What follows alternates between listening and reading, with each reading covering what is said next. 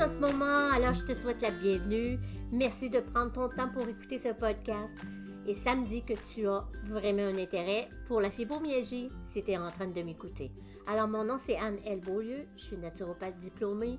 Le but de ce podcast, c'est simplement de connecter avec les femmes qui vivent la fibromyalgie comme moi et qui désirent s'en sortir, mais d'une façon autrement que qu'est-ce que parfois on nous propose.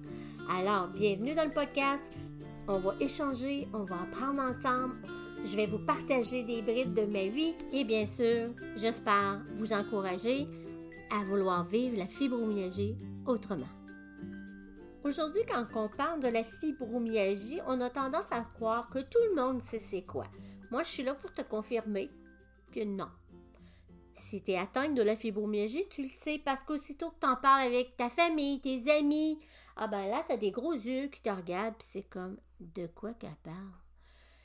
Dans le fond, une, la fibromyalgie, c'est une maladie qui est très complexe, qui est souvent hum, méconnue. Voilà la raison pourquoi je pense que c'est important qu'on fasse un petit retour en arrière au niveau de ça vient d'où, là? Depuis quand on connaît euh, la fibromyalgie et comment c'est arrivé à être ce que je sais aujourd'hui, le nom que ça porte? C'est quand même quelque chose d'important parce que moi, je ne savais pas, mais euh, ça existe depuis les années 1800. Dans le 18e siècle, c'était déjà une maladie qui était étudiée. Puis euh, clairement, quand on regarde, on voit qu'il y a eu plusieurs noms à cette maladie qu'on aujourd'hui porte le nom du syndrome de la fibromyalgie. Ben, ça a passé par rhumatisme musculaire, fibrocyste. Euh, ça a été même une maladie psychiatrique à un moment donné. Ça a été vraiment euh, identifié comme ça. Alors, en 1800, on parlait de la fibromyalgie. On savait que ça existait mais on ne connaissait pas ce qu'on sait aujourd'hui, évidemment. Donc, la première description de la maladie est arrivée dans les, dans les années 1953 par un docteur qui s'appelait Dr. Graham. On part de 53, on s'en va dans les années 1970 et 1980. C'est là que ça a été considéré comme une maladie psychiatrique avec un profil dépressif. Donc, si tu as écouté l'épisode juste avant celle-ci, donc la 01, tu comprends pourquoi que ça a été difficile pour moi d'être diagnostiqué. En 1981, le docteur Mohamed B. Younes, lui, c'était une personne qui a publié ses premiers essais euh, qui étaient cliniques, qui étaient contrôlés des symptômes de la fibromyalgie. Donc, son travail à lui a servi vraiment à valider les symptômes qu'on connaît aujourd'hui et les points douloureux typiques de la maladie. Merci à ce médecin.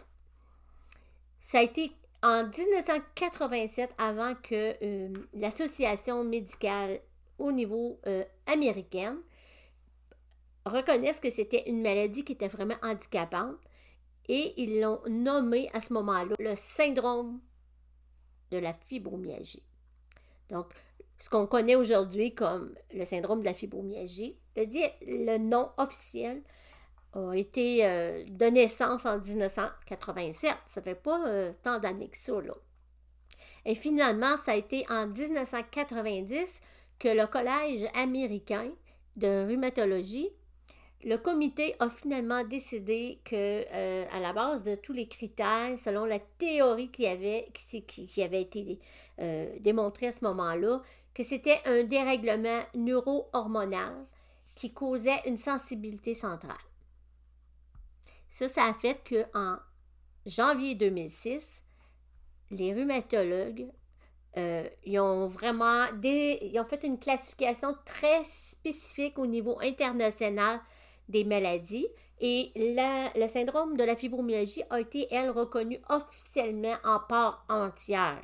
Donc, on n'était plus là, euh, une petite classe à part spéciale. Je vous partage quelque chose de super important. En même temps, ça fait un petit peu une anecdote avec euh, le fait que ça avait été classifié comme une maladie psychiatrique à un certain moment donné dans l'histoire de la fibromyalgie. Je veux que vous sachiez que durant les années 1990 jusqu'à 2000. Il y a eu beaucoup de, ben, plusieurs études en tout cas, qui provenaient de la déficience en neurotransmetteurs chez les patients qui étaient atteints de la fibromyalgie. Donc, ce qu'eux ont trouvé, ceux qui faisaient ces recherches-là, c'est qu'il y avait une activité qui était vraiment anormale dans la partie du cerveau qui traite justement l'information en lien avec la douleur. Donc finalement, pour faire un petit jeu de mots, on peut dire que, ben oui, ça part vraiment de la tête. je trouvais ça un peu drôle, je voulais vous le partager. Je vais aussi vous dire que, ayant été, moi, diagnostiquée en 2001, je suis certaine que je ne suis pas la seule. Je sais qu'il y en a qui m'écoutent, probablement que c'est dans ces années-là, ou même avant ou après, mais qui ont vécu encore beaucoup de préjugés, de sous-entendants, des tabous, euh, des fausses croyances qui n'ont pas encore disparu, même là, quand on avait euh, vraiment finalement compris que c'était une vraie maladie, le syndrome de la fibromyalgie. Je pense que je, suis convaincue, si je pourrais m'asseoir avec toi qui écoute en ce moment et que tu as été diagnostiqué dans ces années-là, on aurait probablement la même histoire au niveau de comment on a été étiqueté, euh, tout ce qu'on a vécu par rapport à ça. Et qu'on a été aussi exclu de bien des choses pour se faire soigner. Voilà, ça c'est un petit euh, topo historique très rapide sur la fibromyalgie. Bien sûr, aujourd'hui, euh, il y a encore beaucoup de recherches à faire sur la fibromyalgie. Il y a beaucoup de, choses qui nous restent à découvrir. Et malheureusement, c'est pas tant une maladie qui est vraiment étudiée. En tout cas, pas autant qu'elle devrait l'être si tu me demandes mon opinion personnelle. Et je pense que c'est ce qui fait qu'on est encore aussi, je vais dire ça, entre guillemets, handicapé face à cette maladie et qu'on ne sait pas trop. Dans le fond, on ne sait pas trop euh, des fois comment soigner les gens. C'est encore très euh, nébuleux, on va dire. Je sais pas si toi, tu as déjà remarqué ça, mais souvent, je trouve que les gens qui ne connaissent pas la maladie ont souvent de la misère à soit l'écrire et encore plus de la prononcer. Donc, euh, mais il y a une raison que ça s'appelle fibromyalgie. Dans le fond, c'est que le, fibra, ça vient du latin, ça veut dire filament, puis ça veut dire des tissus fibreux en lien avec la douleur des tendons et des ligaments. Donc, ils ont remplacé par fibro, mais si on regarde en latin, ça veut dire fibra. Et le myos, ça, ça vient du grec ancien et ça veut dire muscle. Donc, Hein, on a souvent mal là. Et ensuite, la dernière partie qui est algie, c'est algos, qui vient du grec, qui est aussi ancien et ça signifie douleur.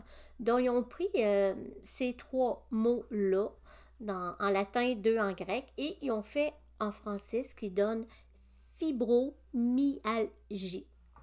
Alors, on continue maintenant on va aller avec les symptômes. Je, sais que si tu as la fibromyalgie, tu sais sans quoi tu les vis, effectivement. Mais il y a beaucoup de gens qui peuvent peut-être écouter ou tu pourrais passer cet épisode avec une personne de ta famille que tu veux qu'elle s'instruit ou lui s'instruit. Des fois, ça passe mieux que quand c'est toi qui essayes de leur expliquer ce que tu vis. Dans les, plus gros symptômes qui ont été notés, c'est la sensation de fatigue et de faiblesse. Alors, je n'ai pas besoin de t'expliquer ça, je, suis certaine que probablement que tu sais très bien c'est quoi. Le sommeil perturbé, ça c'est vraiment un, facteur qui, qui, fait monter nos douleurs. Je vais revenir là-dessus, le sommeil, soyez pas inquiète, c'est très pertinent. Ensuite, ben, il y a l'irritabilité. Hein. Parfois, tu te demandes peut-être dans la journée, oui, pourquoi je, je, je, mérite comme ça à rien, puis euh, je me fatigue quasiment, moi, des fois. Ben, c'est ça, ça fait partie des symptômes, mais on n'en prend pas tout le temps conscience. Il y a aussi la difficulté de concentration, ce qu'on appelle en français euh, fibro-brouillard. Souvent, on va le dire en anglais euh, fibro-fog mais le vrai nom en français, c'est vraiment fibrobrouillard. La tête des nuages, en bon québécois. Donc ça, c'est vraiment un aspect difficile pour moi. Je sais que c'est difficile pour plusieurs de mes clients Et j'en je, conclus que je pense que c'est difficile pour pas mal toutes les personnes atteintes de fibromyalgie. Une petite parenthèse, ça fait plusieurs années que je suis ménopausée. Et puis, c'est, c'est vraiment difficile, euh, ce brouillard-là. Parce qu'en plus, c'est un symptôme de la, la ménopause. Mais là, moi, j'ai la ménopause et la fibro. Donc, c'est pas facile.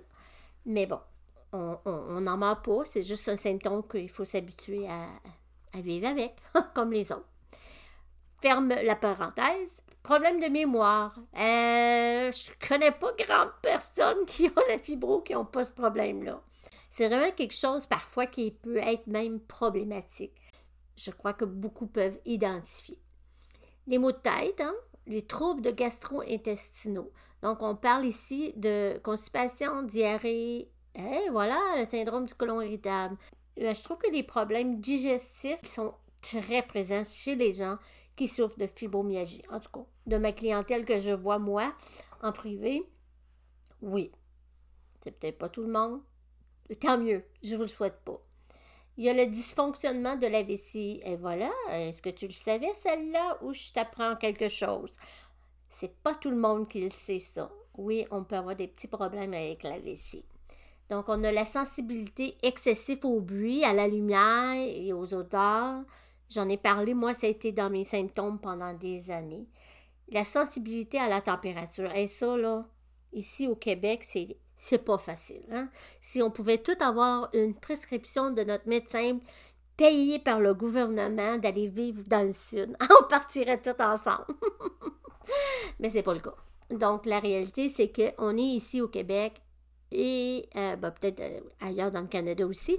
Et puis, c'est humide, c'est froid, c'est l'hiver, c'est dur.